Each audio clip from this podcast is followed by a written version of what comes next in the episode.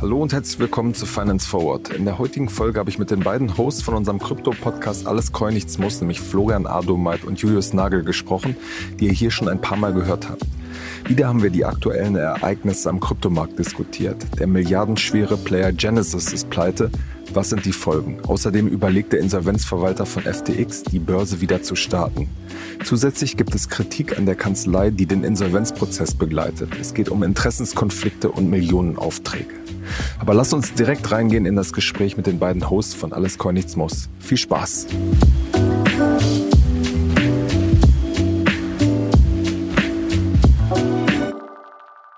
Moin Julius, moin Flo, herzlich willkommen bei Finance Forward. Moin Kaspar. Moin Kaspar. Ihr verfolgt jetzt ja mit eurem Podcast Alles Coin Nichts Muss äh, seit fast einem Jahr die Kryptowelt, spricht jede Woche äh, darüber und äh, habt jetzt so, schon zwei fette Crashs äh, und ja den Beginn des Bärenmarkts äh, hinter euch. Gibt es da eigentlich irgendwas, was euch gerade noch äh, schocken kann, was in den nächsten Wochen kommen könnte? Ja, also ich bin ja so ein bisschen als Anfänger in unserem Podcast gestolpert und hatte so ein bisschen gehofft, dass mir Julius die Kryptowelt beibringt, die zu dem Zeitpunkt, wo wir den Podcast gestartet haben, eigentlich nur nach oben ging. Äh, dann hatten wir die erste Folge gemacht und ich glaube, dann kam auch schon der allererste Crash äh, mit dem ganzen Terra-Ökosystem und dann Celsius, Three Arrows Capital und jetzt FTX. Also ich glaube, mich kann so schnell gar nichts mehr schocken. Ich wurde jetzt komplett desillusioniert und ähm, hoffe jetzt, dass wir, dass wir das Gröbste überstanden haben. Aber ich wäre jetzt auch nicht überrascht, wenn dann noch irgendeine große Überraschung kommt. Ja, also mich, ähm, mich äh, würde, ich weiß jetzt, ich habe jetzt auch gerade nichts auf dem Schirm, was mich jetzt konkret noch überraschen würde. Wahrscheinlich sind ja auch eher die Sachen, die man nicht auf dem Schirm hat. Ähm, ich glaube, ging ja ganz vielen Leuten zum Beispiel bei F FTX eben so, dass dass das ein Thema war, wo vielleicht irgendwo im Hintergrund man sich schon manchmal gewundert hat, was die da genau treiben eigentlich, aber ähm, ich relativ wenige Leute getroffen habe, die irgendwie das auch so ausgesprochen haben oder, sage ich mal, ähm, damit irgendwie gerechnet haben. Von daher, das ist ja immer das Problem, äh, ist, wie, wie, es gibt dieses Sprichwort, äh, es bringt dich nicht das, um was du weißt und das, was du nicht weißt oder so. Ähm, ich glaube, das trifft hier auch zu. Ähm, aber grundsätzlich wenn man sich so anschaut, was, was passiert ist, wie viel ähm, Leverage aus dem Markt rausgegangen ist, ähm, wie viele sehr, sehr große Spieler, die auch teilweise wahrscheinlich eine viel zu ähm, dominante Rolle äh, gehabt haben, jetzt nicht mehr im Markt sind. Ich glaube, das ist schon so eine, so eine natürliche Heilung, die der Markt da in den letzten neun Monaten irgendwie so durchgemacht hat. Von daher ähm, blicke ich eher positiv nach vorne. Wir machen eine kurze Unterbrechung für unseren Partner Liquid. Liquid ist ein moderner Vermögensverwalter, der es euch ermöglicht, euer Wealth Management professionell auf Family Office Niveau zu bringen. Über Liquid erhaltet ihr Zugang zu exklusiven Anlagelösungen, die bisher nur Großanlegern zur Verfügung standen. Liquid ist auch kein Unbekannter. Wer nicht nur den Podcast hört, sondern auch aufmerksamer Finance Forward Newsletter-Leser ist, sollte schon einmal etwas von Liquid gehört haben. Wir haben nämlich im Dezember über einen Produktlaunch berichtet, Liquid Private Equity Next. Hier bekommen Anleger schon ab 10.000 Euro die Möglichkeit, in Private Equity zu investieren und das mit Sparplan. Gerade nach den Herausforderungen, die das Jahr 2023 in Zusammenhang mit Geldanlage mit sich gebracht hat, sehnen sich viele Anleger nach Guidance und nach einem professionellen und vor allem unabhängigen Partner.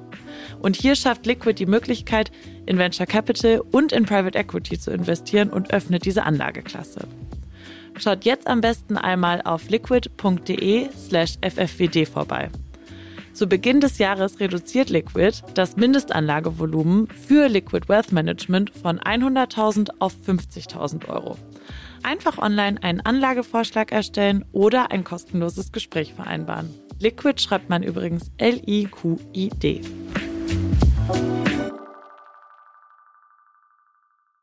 Hm.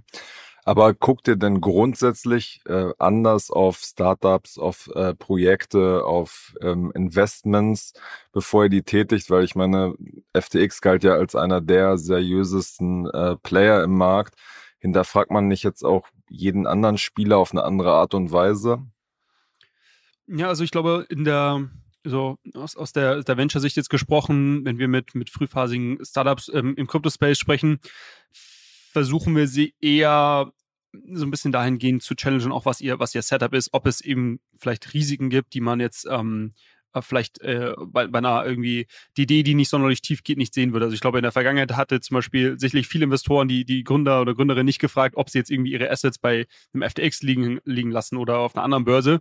Ähm, mittlerweile, glaube ich, gibt es da halt schon viel stärkere Guidance dahingehend zu sagen, okay, ähm, setzt eure eigenen äh, Gnosis Safe, das ist so eine, so eine Multi-Signature-Wallet, die nochmal eine gewisse äh, Sicherheit mitbringt und wo die Assets eben auch in der eigenen Custody sind und nicht bei, bei einer dritten Partei.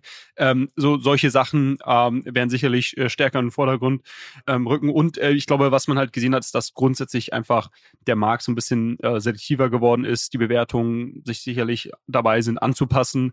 Ähm, auch das würde ich sagen, ist, ist glaube ich, ein Schritt in die richtige Richtung, wenn man gesehen hat, dass teilweise halt irgendwie äh, Gründer ohne Pitch Deck auf horrenden Bewertungen ähm, ähm, Kapital eingesammelt haben in den letzten ein bis zwei Jahren, ähm, ist das vielleicht auch wieder ganz gut, dass man jetzt so ein bisschen genauer hinschaut. Flo, wie ist das bei dir? Naja. Du guckst dir auch Startups an, du machst selber Krypto-Investments.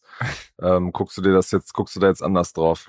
Also ich muss mal sagen, so im Venture-Bereich haben wir jetzt keine Krypto-Investments gemacht, ganz einfach, weil wir es nicht verstanden haben, also damals schon nicht und dementsprechend haben wir uns da so ein bisschen an die alte, Weisheit ge gehalten, äh, nur in das zu investieren, was wir wirklich verstehen. Die Krypto-Investments, die du jetzt gerade angesprochen hast, die ich so ein bisschen privat mache, das sind ja Experimente, die wir im Rahmen von Alles Coin Nichts Muss machen und das sind vor allen Dingen Learning Experiences. Also ich äh, nutze das ja nicht, um irgendwie damit Geld zu verdienen, sondern weil ich halt versuche, in den Space reinzukommen, weil ich mich halt versuche, damit auseinanderzusetzen und halt so ein bisschen Learning by Doing mache. Und da mache ich es halt mit sehr viel kleinen Summen und da bin ich auch immer noch sehr gewillt, viele Sachen auszuprobieren. Was den generellen Retail-Anleger angeht, ähm, würde ich mal sagen, dass ich da allerdings, also mal abgesehen davon, dass nicht mehr alles hochgeht und man jetzt nicht mehr vielleicht auf jeden Hype-Train aufspringt, äh, sehen wir immer noch, dass, dass der Space durchaus das Potenzial hat. Also ich meine, wir hatten vor gar nicht allzu langer Zeit, ich glaube, es sind jetzt zwei, drei Wochen her, dass es im Solana-Ökosystem einen neuen Meme-Coin gab und solche Phänomene gibt's auch immer noch, äh, unabhängig davon, ob irgendwelche großen Börsen crashen oder ja, irgendwas anderes pleite geht. Wobei der Meme-Coin ist meiner Meinung nach jetzt genau das, das, das, das falsche Beispiel. Also ja, es gibt nach wie vor so ein bisschen äh, Spekulation natürlich. Was, was ich gerade in, auf, sag ich mal, den, den liquiden Token jetzt vielleicht als Gegenstück zu dem, zu dem Private Markets im im, Venture-Bereich, äh, was man da sieht, was ich eigentlich auch, glaube ich, eine sehr gute Entwicklung finde, ist, dass die Investoren dort auch genauer hinschauen und eben nicht mehr blind jeden Coin kaufen, sondern dort auch genau gefragt wird, okay, ähm, was für Umsätze werden hier generiert? Ähm, wie sind die Tokenomics, also die Verteilung der Tokens? Äh, es gibt oftmals eine Inflation auch bei den Tokens und so weiter. Wie schauen diese Themen aus? Und ist das überhaupt nachhaltig? Gibt es hier irgendwelche Investoren, die den Token vielleicht für einen Cent gekauft haben vor zwei Jahren ähm, und für die jetzt vielleicht ein Preis von, sagen wir mal, ein Dollar, selbst wenn der Token irgendwie 80, 90 Prozent down ist, immer noch ein, ein unglaublich guter ähm, Verkaufszeitpunkt wäre? Also so ein bisschen mehr so diese Fundamentalanalyse. Und das ist, glaube ich, eh ein Weg, in den der Markt sich langfristig entwickeln muss. Ansonsten ähm, werden wir so aus diesem rein spekulativen Sicht nie, nie rauskommen. Sehr gut, genau. Ich will mit euch äh, heute ein kleines äh, Update machen zu den, zu den großen Krisenherden. Zum einen soll es darum gehen, wie die Lage bei äh, Genesis und äh, Jiminy ähm, ist, zwei wichtigen Player, die gerade äh, straucheln. Zum anderen wollen wir nochmal auf ähm, FTX, diese große Kryptobörse, die zusammengebrochen ist, schauen und wieder die, die Aufarbeitung ähm, des Crashs quasi vorangeht. Erstmal würde mich mal interessieren, Ende der Woche, ähm, kurz bevor euer Podcast da rauskam, hat ja Genesis äh, jetzt äh, Insolvenz angemeldet, dieses Chapter 11 äh, Verfahren. Und der Markt hat irgendwie überhaupt nicht darauf äh, reagiert. Der Bitcoin-Kurs so als Gradmesser ist eigentlich sogar in den letzten Tagen hochgegangen. Wie erklärt ihr euch das? Geht da ja auch um ein paar Milliarden an, an Assets, die irgendwie auf dem Spiel stehen. Ich glaube, die große Sorge im Zusammenhang mit Genesis war, dass die Holding Company, die darüber, also den Genesis gehört, das ist die Digital Currency Group, äh, DCG, dass die im Zuge ähm, dieses Insolvenzverfahrens auch irgendwie da reingezogen werden. Ähm, und die beziehungsweise eine weitere Tochtergesellschaft von, von denen, äh, die Grayscale heißt und die mit Abstand größte Bitcoin Trust, also eine Art ETF-Konstrukt ähm, und auch Ethereum ähm, Trust besitzt, dass die auch quasi in die Insolvenz reinschlittern und dann diese äh, großen Mengen an Assets, die sie eben äh, verwalten oder in diesem Trust haben, dass die verkauft werden. So, ich glaube, das war so die ganz große Sorge. Und so wie ich das bisher ähm, gelesen habe oder auch unterschiedliche Kommentare dazu gelesen habe, scheint es so, dass jetzt mit der ähm, Insolvenz von Genesis diese Themen getrennt werden und man sagt, okay, okay, Genesis gibt eben in dieses Chapter 11 äh, Verfahren, ähm, aber die DCG und auch die Tochtergesellschaft Grayscale bleiben davon erstmal unberührt. Um, und vielleicht ist das so ein bisschen das, das Aufatmen, was damit ähm, dann wie der Markt reagiert hat. Und ich glaube, das Thema ist jetzt auch nicht komplett neu. Also ich glaube, es wird seit einem Monat darüber spekuliert, wie es Genesis geht, ähm, äh, dass die, dass die Probleme haben. Ähm, und deshalb ist das vielleicht auch was, was schon so ein bisschen eingepreist war, an, an Anführungszeichen. Plus, wir haben halt auch den ein oder anderen makroökonomischen Rückenwind, ähm, dass dem Bitcoin und Co. vielleicht auch nochmal so ein bisschen auf die Sprünge helfen könnte. Also wir sehen es generell, dass die Börse auch gerade anzieht. Wir haben geringere Inflationsdaten bekommen und äh, man sieht halt jetzt auch so bei dem ein oder anderen Investor, dass er vielleicht wieder so ein bisschen in den risikoaffineren Modus geht und das kann halt auch nochmal zusätzlichen Rückenwind gegeben haben.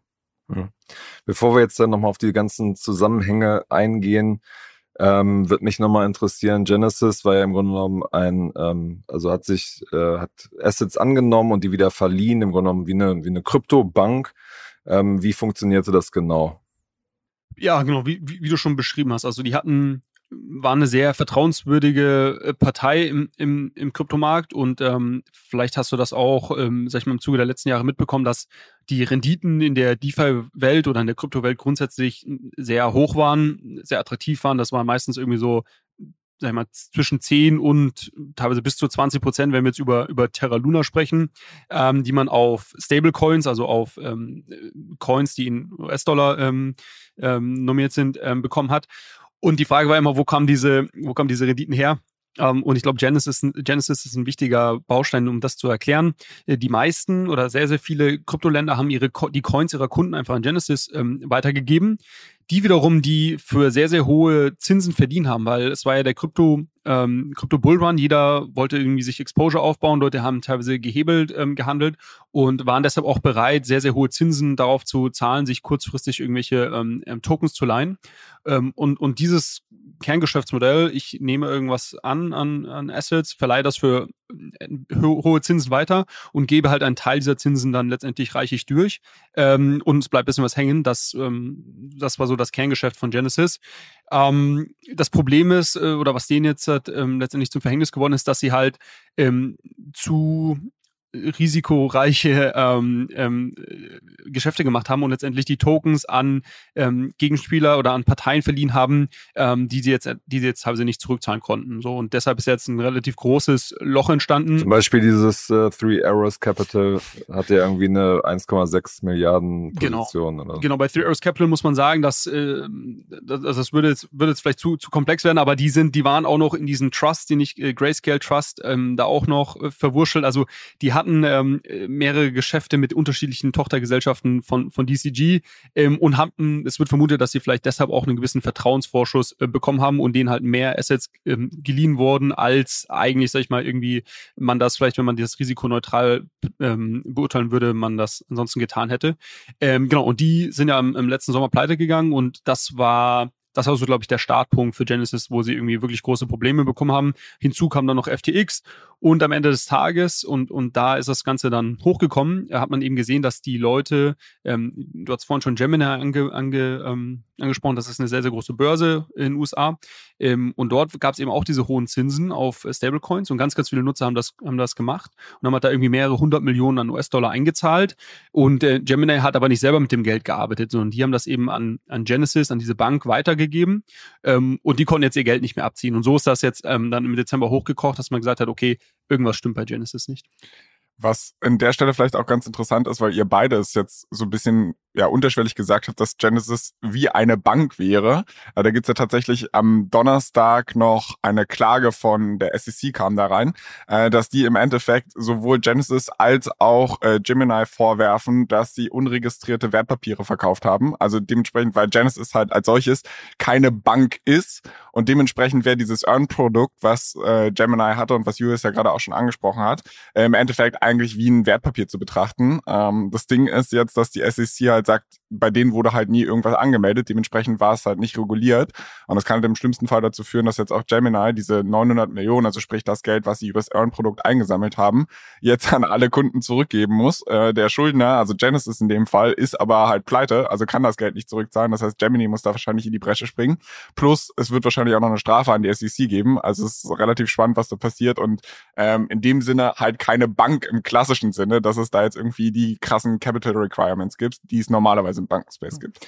In dem Zusammenhang gab es ja auch schon die Kritik, dass gesagt wurde, dass die Börsenaufsicht da irgendwie so ein bisschen äh, spät agiert hat, weil sozusagen das Konzept war ja immer genau so klar. Ne? Also Matt Levine zum Beispiel hat das ja äh, genau so auch argumentiert schon vor vor einem Jahr oder so. Ja. Sie haben ja, Sie haben ja auch schon mal früher reagiert. Also ich glaube, ähm, Coinbase hat ein ähnliches Produkt und das hat die SEC tatsächlich gestoppt. Ähm, ich weiß nicht, warum Sie es im Earn-Fall äh, so spät gemacht haben, aber ich glaube, das ist jetzt ein relativ äh, ja, so blöd es klingt, guter Case. Also dadurch, dass es jetzt halt wirklich schief gegangen ist, ähm, stützt es halt, glaube ich, nochmal den Vorwurf.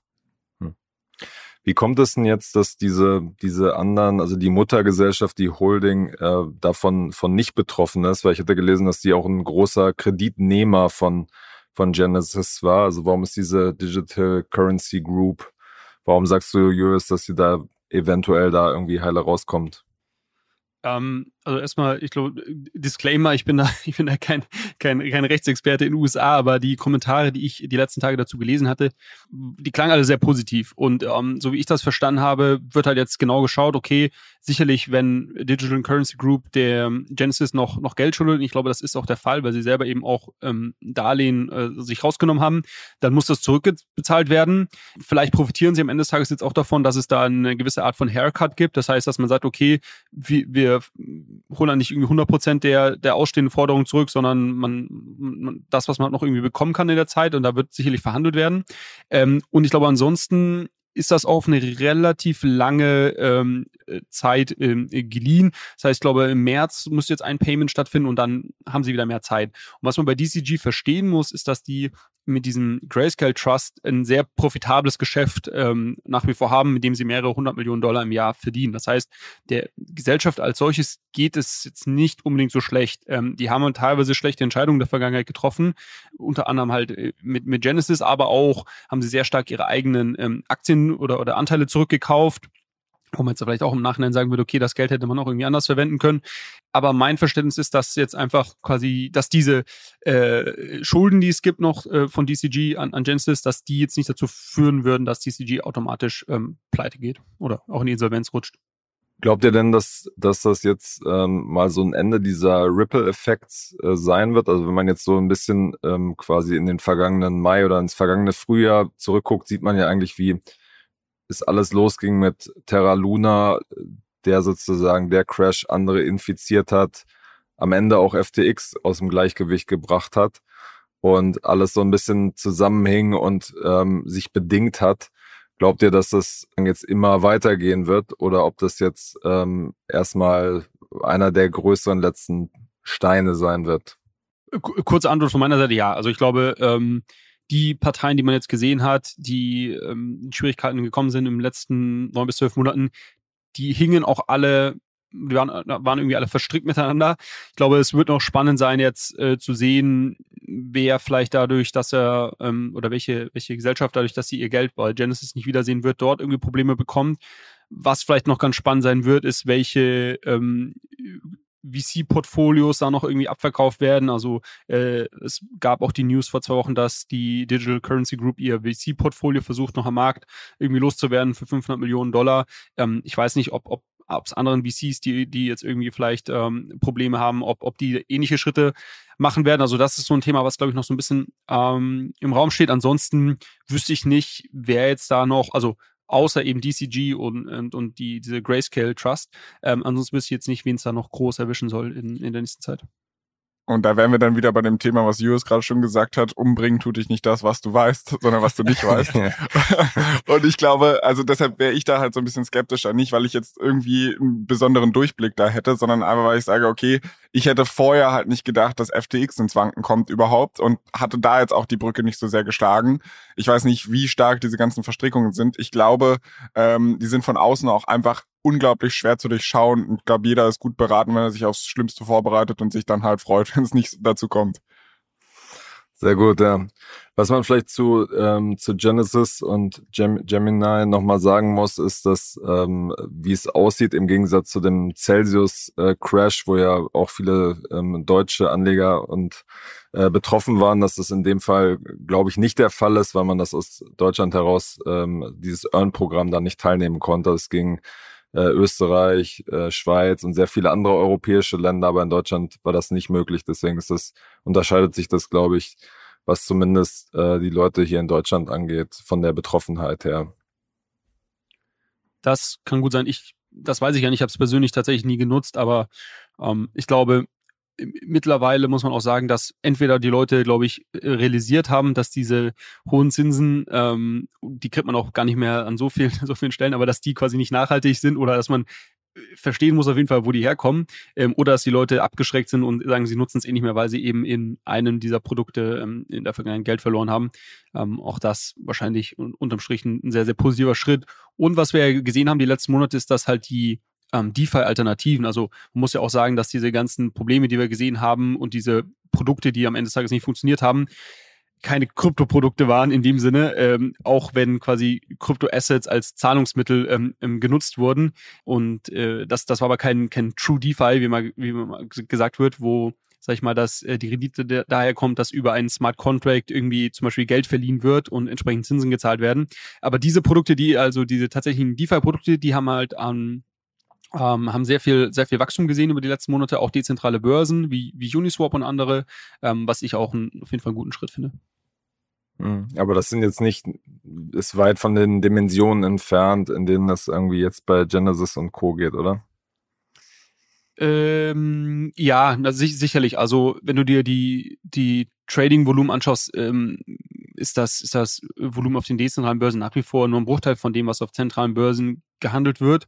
Aber ich glaube, es wird spannend. Das ist zum Beispiel ein, ein Trend, den wir, den wir auch im Podcast ähm, beobachten, wo ich schon auch sage, dass, dass ich glaube, dass nach wie vor der, dieses, ähm, der Anteil ähm, der Assets, die auf dezentralen Börsen gehandelt wird, schon stetig zunehmen sollte. Ähm, Gerade auch mit irgendwie Innovationen, die wir bei Wallets sehen, die irgendwie nutzerfreundlicher werden und die sich halt hinten, hinten quasi einfach diese dezentralen Börsen ins Backend ähm, ähm, rein, rein tun und darüber dann die, die Trades ähm, ähm, schicken und nicht eben über zentrale Spieler wie, wie ein Binance, äh, Coinbase oder Co. Hm. Genau, eine weitere größere News der letzten Tage war ja, dass der, der FTX-Insolvenzverwalter äh, John Ray überlegt, die Börse FTX wieder in, in Betrieb zu nehmen, wieder zum Laufen zu bringen. Ähm, was habt ihr gedacht, als ihr das gelesen habt? Also ich meine, so wie ich die News verstanden habe, ist es ja so, dass ähm, gerade halt einfach alle Optionen erkundet werden und man halt gesagt hat, man hat da wahrscheinlich irgendwie drei, vier Leute angesetzt und gesagt, rechne mal ein extra Modell, ob sich das lohnt und wir vielleicht mehr Kohle zurückbekommen, wenn wir die ganze Nummer einfach wieder ans Laufen bringen. Ähm, ich meine, kannst du dich ja selbst mal fragen. Also mal angenommen, unter FTX würde jetzt wieder eine Börse starten, würdest du das ganze Ding nutzen? Ja, wahrscheinlich nicht. Ja. ja, so, und ich glaube, mir geht's genauso. Ich glaube, Julius, du hast FTX nie benutzt. Ich weiß nicht, ob es jetzt der Grund sein sollte, äh, damit anzufangen oder beziehungsweise ich glaube, das war jetzt nicht deine primäre Börse. Und ich glaube, es geht halt auch vielen anderen Nutzern so. Also ich glaube, dass die Brand als solches ist äh, so sehr beschädigt, dass der Weg, jetzt einfach so einmal auf den Reset-Knopf zu drücken, nicht funktionieren wird. Also ich glaube, da braucht man halt einen sehr guten Plan, dass man halt irgendwie Kundenvertrauen gewinnt oder dass man halt, weiß ich nicht, irgendwie mit einem B2B-Fokus. Ich habe zwar auch Twitter-Kommentare gesehen, wo manche Leute gesagt haben, hey, es war ein gutes Produkt und wenn sie wieder an den Start gehen, würde ich es nutzen. Hm, also ich weiß nicht. Ich glaube, ich könnte mir vorstellen, dass das Vertrauen so nachhaltig gestört oder geschädigt ist, ähm, dass man im Zweifel wahrscheinlich mehr Geld bekommt, wenn man einfach die bestehenden Assets liquidiert. Julius, wie siehst du das? Ähm, ja, ich glaube, also ich würde, ich, ich würde auch Flo zustimmen, dass die, dass dieser ähm, Schaden, den die Marke genommen hat, sehr, sehr groß ist und ich jetzt nicht wüsste, wer da direkt zurück ähm, zurückgehen würde zu diesem, zu diesem Produkt oder zu dieser äh, zu dieser Börse. Was man ja, worum es ja da geht letztendlich, ist, ist glaube ich, FTX ähm, US, also das, das Geschäft in den USA, von dem ja Sam Bankman-Fried schon während diesem ganzen Drama im November immer gesagt hat, dass die eigentlich solvent sind und dass es dort keine Probleme geben soll. Ähm, Im Zuge der Insolvenz sind aber dann alle FTX-Gesellschaften, ähm, also es gab die FTX Global und dann gab es halt regionale ähm, ähm, Gesellschaften wie in den USA. Ich glaube, Japan hatte eine eigene und noch ein paar, paar weitere. Die sind auch mit Europa, ja. Europa auch, ja genau, äh, die sind auch mit in diese Insolvenz reingeschlittert. Um, und ähm, die, die Frage ist jetzt, ob, ob quasi diese Aussage, die Sam damals getroffen hat, dass FTX US ähm, eigentlich keine Probleme hat, ob die in irgendeiner Art und Weise stimmt und dann würde es, fände ich es schön, wenn sie das quasi wieder auf jeden Fall so weit an den Start bringen, dass die Nutzer, die nach wie vor Geld dort liegen hatten, dass die ihr Geld abziehen können. Also das, das wäre das einzigste Positive, was ich dem irgendwie entnehmen kann. Ähm, Ansonsten, ja, ich glaube, sicherlich die Technologie, die sie gebaut haben, ist, ist nicht schlecht. Ähm, FTX hatte mit Sicherheit kein schlechtes Produkt für, für Trader, deshalb hatten ja so viele Leute ihr Geld dort geparkt. Ähm, da wäre ich jetzt aber eher dafür, dass man das vielleicht irgendwie verkauft an jemand anderen, als das unter der eigenen ähm, Brand wieder zu starten. Mhm. Ich meine, man könnte ja überlegen, dass man, dass es quasi so transparent aufgesetzt ist, sehr klar kommuniziert ist, also man aus den Fehlern der Vergangenheit gelernt hat und das sehr gut argumentiert und darlegt, wie das, wie das aufgebaut ist, dass es praktisch da schon ein Vertrauen gibt. Ähm, auch wenn ich, wie schon gesagt, das wahrscheinlich nicht verwenden würde, aber ich meine, viele der, bei vielen der anderen Player ist es ja immer noch relativ intransparent, wie das Ganze funktioniert im Hintergrund. Also Crypto.com hat, da gibt's äh, Berichte darüber, ähm, dass nicht ganz klar ist, wie die Situation im Hintergrund ist, wie viel Assets wirklich da sind. Also das wäre ja auch eine Chance, sehr, sehr transparent das Setup nochmal komplett von null aufzusetzen. Ja, ähm, müsste man schauen, wie das dann funktioniert, na, weil ähm, Alameda Research war ja der große Market Maker auf FTX zum Beispiel, die, die würde es jetzt nicht mehr geben. Da müsste man sicherlich erstmal jemand finden, der da wieder irgendwie einspringt. Ähm, und die Liquidität, also FTX hat ja auch davon gelebt, dass einfach ähm, sehr, sehr viel Liquidität, Liquidität auf der Börse war. Ähm, ich weiß nicht, wie schnell die wieder zurückkehren würde, aber ansonsten ähm, gebe ich dir recht, man könnte natürlich das jetzt als Startpunkt nehmen, um reinen Tisch zu machen, um irgendwie komplett transparent äh, äh, da loszulegen. Wobei, na, wie ich hatte es gerade gesagt, also die, die komplett transparente äh, Version, die gibt es schon in der DeFi-Welt. Vielleicht ist das die bessere Alternative. Und ich weiß auch nicht, wie sehr so ein Vertrauensargument zieht. Also ich meine, stell dir vor, Bernie Madoff hätte dann aus dem Knast gesagt, du bist mal auf, Ponzi-Scheme war scheiße, ähm, ich mache jetzt nochmal neu, ich bin geläutert, ich habe ja schon mal aufs Maul bekommen und äh, ab jetzt weiß ich, wie man es richtig macht. Ähm, ich weiß nicht, wie viele Leute ihm sein Geld anvertraut hätten. Weißt du, was ich meine? Klar, ja, aber ich meine, Sam würde das ja nicht mehr leiten. Also. Ich weiß, aber ich glaube, das Argument bleibt bestehen, dass du halt sagst, also wenn du unter der FTX-Brand das halt so aufziehst und sagst, ja, wir haben halt einmal Bockmist gebaut und deshalb sind wir jetzt die Good Guys. Oder okay, da, da ist jetzt jemand anderes dran und wir haben ein tolles Produkt und aber diesmal ordentlich aufgezogen. Ich glaube, solange du nicht verifizieren kannst, also da müsstest du es halt wirklich super transparent machen. Und ich glaube, der Durchschnittsanleger, der jetzt vielleicht vorher FTX gar nicht benutzt hat, aber trotzdem, kann gar nicht nachvollziehen, äh, ob es jetzt legit ist oder nicht. Hm. Ja. Genau, ein, ein weiterer Strang der Geschichte, der in den vergangenen äh, Tagen so ein bisschen untergegangen ist, ist, dass es auch eine Kritik an dem äh, Insolvenzverwalter gibt, beziehungsweise der Kanzlei dahinter, nämlich Sullivan Cromwell, weil sie nämlich vorher schon für, für FTX auch gearbeitet haben. Da gibt es quasi Berichte über so einen Auftrag über 8,5 Millionen. Sam hat teilweise, wenn er in New York war, aus dem, aus dem Büro von denen gearbeitet äh, Ryan Miller, der, der Chefjurist von, von FTX, kam direkt aus dieser Kanzlei rüber und ähm, soll Aufträge dann wieder ähm, rüber gechannelt haben zu seinem alten Arbeitgeber. Und die große Frage ist jetzt, ob es sich da so um Conflict of Interest handelt. Also jemand arbeitet etwas auf, wo er davor irgendwie zu sehr ähm, selbst mit beteiligt war. Wie seht ihr das? Also ich glaube, man muss hier einmal unterscheiden zwischen John Ray, dem Insolvenzverwalter, der jetzt gerade der CEO mehr oder weniger von FTX ist, und der Kanzlei, die ja den ganzen rechtlichen Kram drumherum abwickelt, die du gerade angesprochen hast, also dieses Sullivan Cromwell.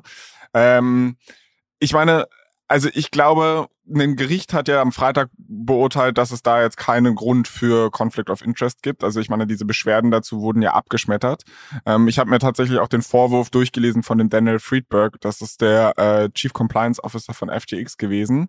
Ähm, und der hatte quasi in einem relativ langen Dokument einmal aufgelistet, welche Vorwürfe er gegen diese Kanzlei hat und so weiter. Und ich muss sagen, dieses Dokument ist an einigen Stellen sehr schwammig und das ist auch einer der Gründe, warum die Richter halt abgelehnt haben, äh, diesen Vorwurf überhaupt gelten zu lassen, weil sie halt gesagt haben, okay, das ist halt voller Gerüchte, Anschuldigungen und Hörensagen, die man jetzt nicht so wirklich nachvollziehen kann.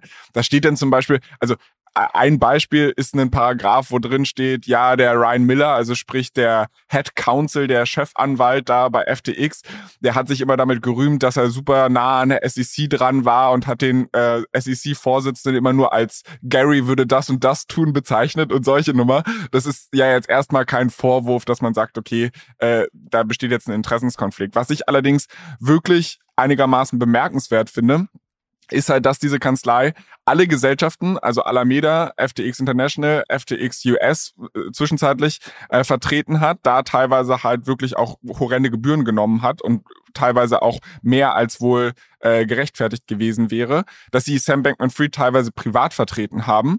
Und der Vorwurf lautet halt auch, dass sie sagen, okay, die haben eigentlich viel zu früh äh, die Insolvenz für FTX US angemeldet. Also weil die Börse eigentlich noch solvent war. Und das sollen sie wohl aus zwei Gründen gemacht haben. Nummer eins, weil sie dadurch halt überhaupt dieses Insolvenzmandat übernehmen konnten. Weil wenn es außerhalb der USA irgendwie gefeilt worden wäre, dann äh, hätten sie dann die Röhre geschaut. Und Nummer zwei, weil halt FTX US noch relativ viel Kohle rumliegen hatte und man da halt überhaupt an die Anwaltsgebühren ähm, rankommt. Der Chefanwalt bei FTX hatte auch wohl in persönlichen Gesprächen immer zu dem ja, Chief Compliance Officer gesagt, dass er ohnehin irgendwann zu dieser Kanzlei zurück möchte. Und äh, keine Ahnung, also es hat halt einfach so, wenn du, wir haben gerade darüber gesprochen, ob du das ganze Ding vielleicht einmal ordentlich resetten kannst und sagen kannst, wir machen so. Und du hast jetzt die Chance und dann suchst du dir halt einen Insolvenzanwalt, der halt in diesem ganzen Schlamassel schon mal drin steckte. Ach, ich weiß nicht. Also muss das sein? Also es gibt halt einmal so diese, diese rein rechtliche Betrachtung, wo jetzt offensichtlich, und ich werde mich hier nicht hinstellen und sagen, ich weiß es besser als der Richter. Aber wenn ich mir diese Vorwürfe durchlese, dann denke ich mir so, ja, wäre halt cool gewesen, wenn man einfach eine Kanzlei genommen hätte, die halt damit nichts zu tun hat. Jetzt kann man immer argumentieren, okay, die wissen vielleicht mehr, dadurch, dass sie da schon irgendwie dabei waren und die brauchen weniger Einarbeitungszeit, es geht schneller und so weiter. Aber ich weiß nicht. Ja. Julius, wie siehst du das? Ähm, ja, ich glaube, was man ja gesehen hat, auch in der Vergangenheit, ist, ähm, es gab ja schon mehrere hm, Kryptobörsen, die irgendwie gehackt wurden, die teilweise pleite gegangen sind und so weiter.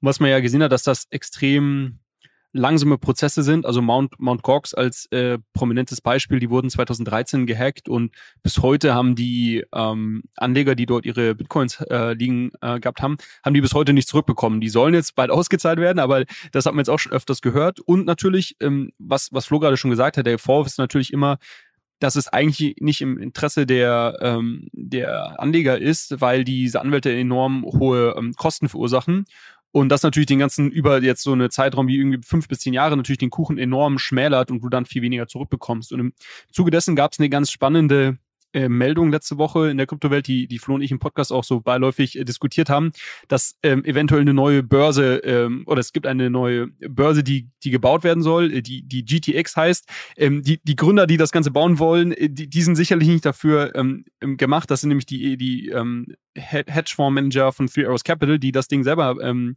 Pleite, in die Pleite äh, getrieben haben.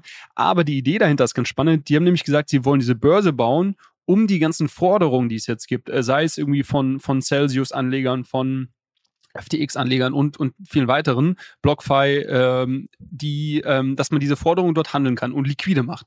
Und das fand ich eine ganz spannende, grundsätzlich eine ganz spannende Idee, dass du sagst, okay, wenn ich jetzt seit heute irgendwie ähm, noch Geld auf FTX liegen habe, vielleicht ist es mir lieber heute auf einer Börse dafür weiß ich nicht, 40, 50 Prozent zu bekommen heute, zum Zeitpunkt heute und dann mit dem Geld was auch immer machen zu können, als das jetzt zehn Jahre in so einer Insolvenzmasse liegen zu lassen. Die Anwälte aus New York äh, mit einem Tagessatz von irgendwie, äh, weiß ich nicht, wie viel, 1000 Dollar, ähm, wurschteln da jetzt ein paar ja, Jahre. Stunden, Stundensatz, Stundensatz von diesem John Ray ist ja angeblich äh, 1300 Dollar. So, da und kommt das, schon, da kommt schon was zusammen.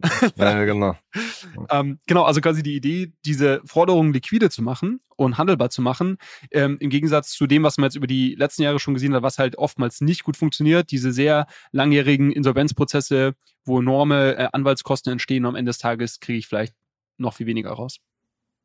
Das Beispiel zeigt, glaube ich, ganz schön, dass die, die Kryptoszene immer ein neues Geschäftsmodell findet, um sich selbst am Leben zu erhalten. Ne? Ja, das ist ja. fair. Genau, vielleicht noch sozusagen als letzten Punkt. Ähm, das war jetzt nicht nur Kritik von diesem äh, Daniel Friedberg, sondern es gab auch noch äh, also ähnliche, oberflächlichere Kritik von, von Behörden und Senatoren, die quasi gesagt haben, das ist grundsätzlich kein, keine gute Konstellation. Aber genau, wie Flo schon gesagt hat, äh, das Gericht hat das jetzt erstmal abgelehnt.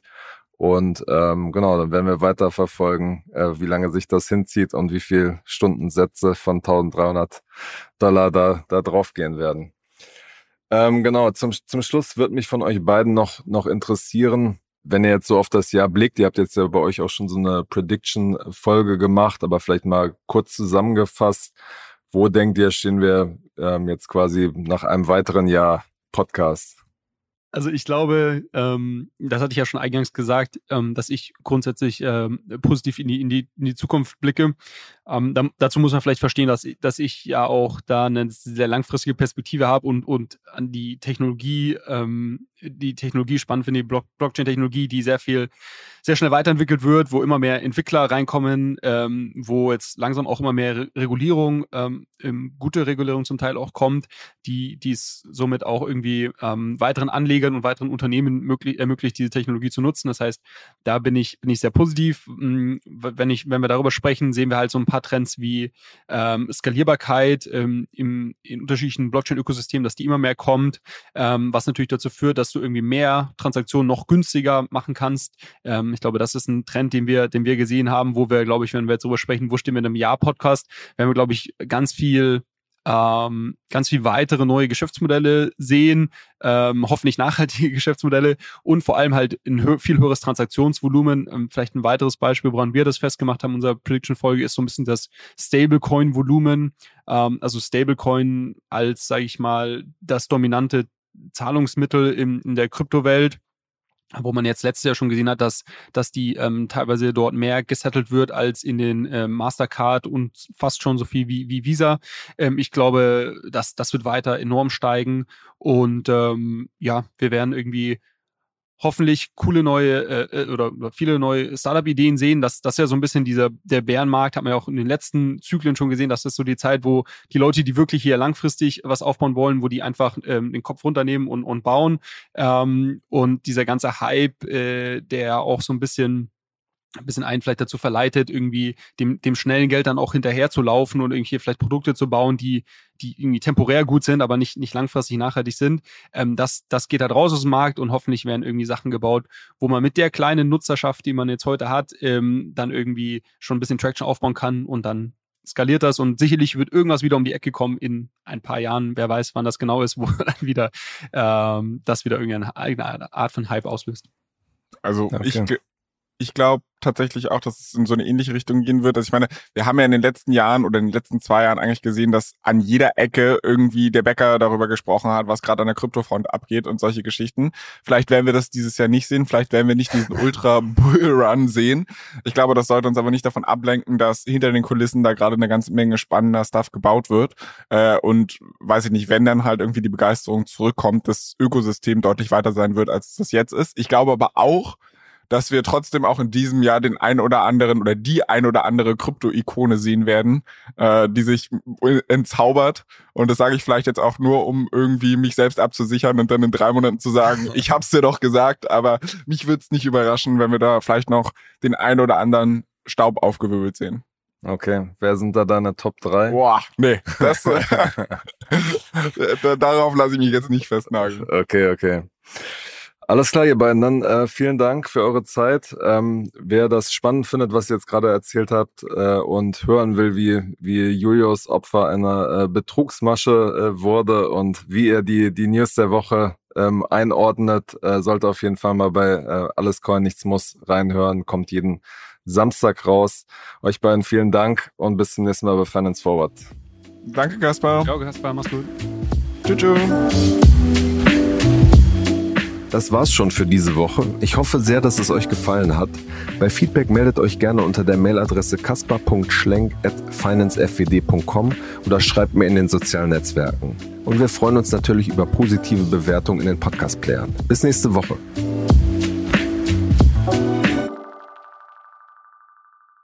Dieser Podcast wird produziert von Podstars bei OMR.